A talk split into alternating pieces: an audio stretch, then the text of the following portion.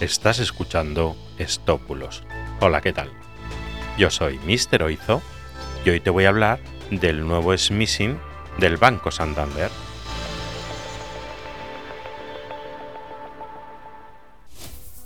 Empezamos.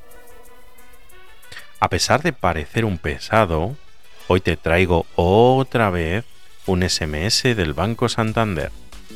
En este caso, te dirán que se ha vinculado un nuevo dispositivo móvil con tu cuenta y que si no has sido tú, entres en la banca online para verificarlo si no reconoces esta acción.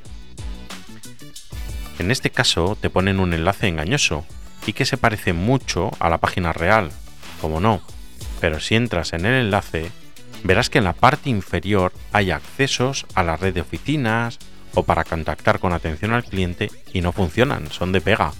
Son fotos, pero cuando tocas en ellos no van a ningún sitio. Mucho cuidado porque este tipo de mensajes se están enviando con otros bancos y otras variantes. Así que ten mucho cuidado porque llevamos unos meses con un auténtico ataque masivo de este tipo de SMS. Y además sabes que tu banco nunca te solicitará datos personales por SMS de hecho, no te solicitará datos personales por ningún canal. De todos modos, ante una notificación de este tipo, y si quieres quedarte más tranquilo, llama a tu banco para confirmar el problema y ellos te indicarán qué debes hacer y te confirmarán si eso es un fraude o no. Y bueno, esto ha sido todo por hoy.